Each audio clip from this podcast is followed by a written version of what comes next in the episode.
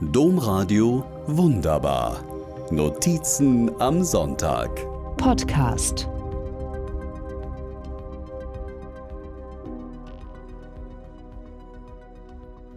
Der Kakao blubbert auf dem Herd und bereitet sich auf seinen Einsatz vor, seinen tröstlichen. Während ich die Schokolade, die ich bei der letzten Lesung statt Blumen bekommen habe, in kleinen Stückchen über dem Topf zerbrösele, ziehen meine Gedanken. Einen Trostkakao habe ich schon lange nicht mehr gekocht. Als die Kinder klein waren, waren Pfannkuchen mit Obstgesichtern, Butterbrote, die in See stechen oder eben selbstgerührter Kakao für alles Mögliche gut. Dafür das kleine Herzchen zu wärmen, ein Lächeln ins Kindergesicht zu zeichnen oder dafür ein kleines Seeabenteuer beim Essen zu erleben.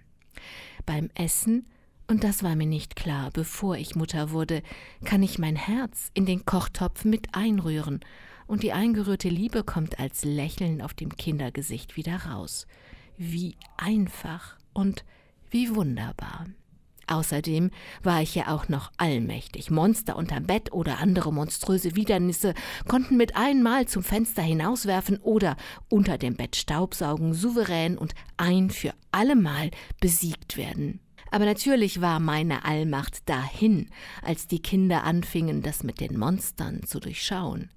Alles, was ich tun konnte, war an ihrer Seite sein, wenn sie mit ihren Dämonen kämpften oder andere ihnen ihre eigenen Dämonen entgegenschleuderten. Als Liebeskummer und Weltschmerz in die Kinderzimmer einzogen, da konnte ich gleich gar nichts mehr machen. Ratlos aber mitfühlend habe ich dennoch weiter Kakao gekocht oder die Lieblingschips leise auf den Schreibtisch gestellt, während unglückliche Wesen hinter Kopfhörern im Computer fremde Völker ermordeten oder was auch immer machten, um das aktuelle Unglück zu vergessen. Gedacht habe ich jedenfalls, tja, für große Kinder können Mütter leider nichts tun. Bis ich vor ein, zwei Jahren mal auf einem Spaziergang mit dem unterdessen erwachsenen Großen über diese Zeiten gesprochen habe, in denen Eltern machtlos gegen Monster werden und Chips ja leider auch keine Lösung seien. Hat aber immer geholfen, widersprach der Große beiläufig. Ich staunte noch lange.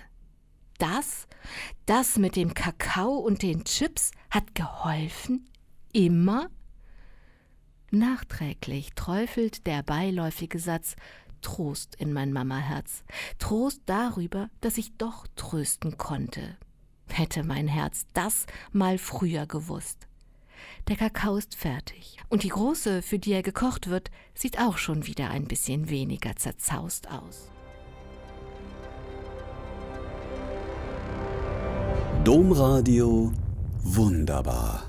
Mehr unter domradio.de slash podcast.